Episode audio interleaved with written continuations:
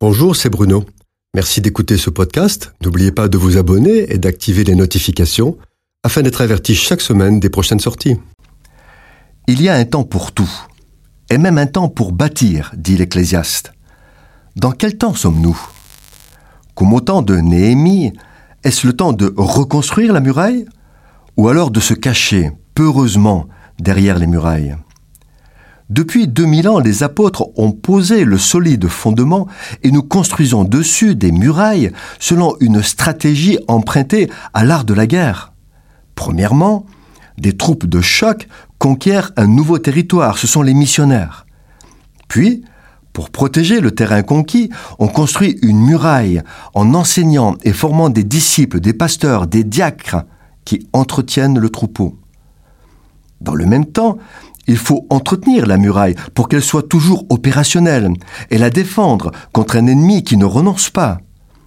Et enfin, pacifier l'ensemble du territoire en établissant des liaisons entre les forteresses construites. C'est le temps le plus dangereux, le temps du relâchement et de la démolition.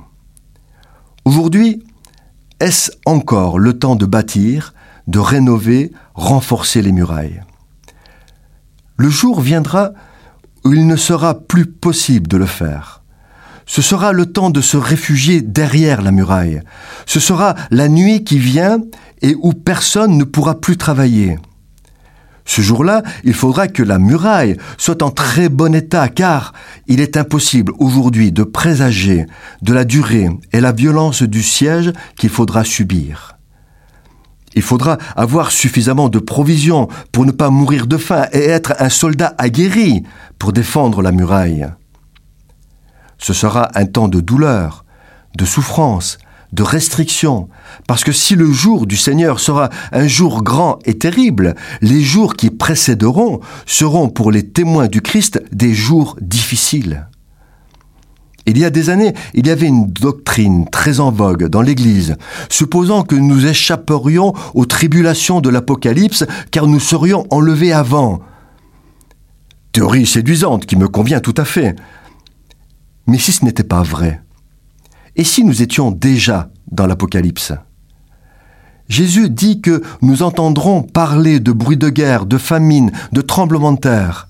Depuis 2000 ans, la terre ne connaît que cela ce qui d'ailleurs n'a jamais empêché les enfants de Dieu d'être dans la joie et la paix promise par Dieu.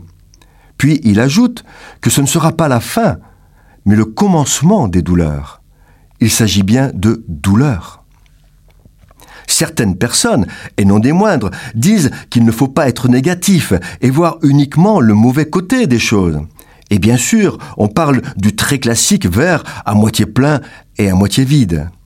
Et Jésus, quel côté du verre voyait-il?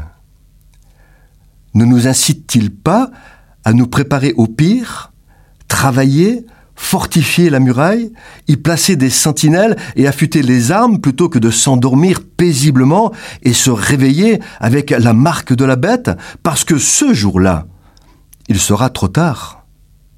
Nous devons nous préparer au pire.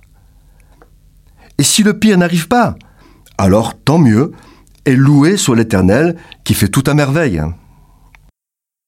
Cette chronique a été produite par Bruno Oldani et Jacques Cudeville.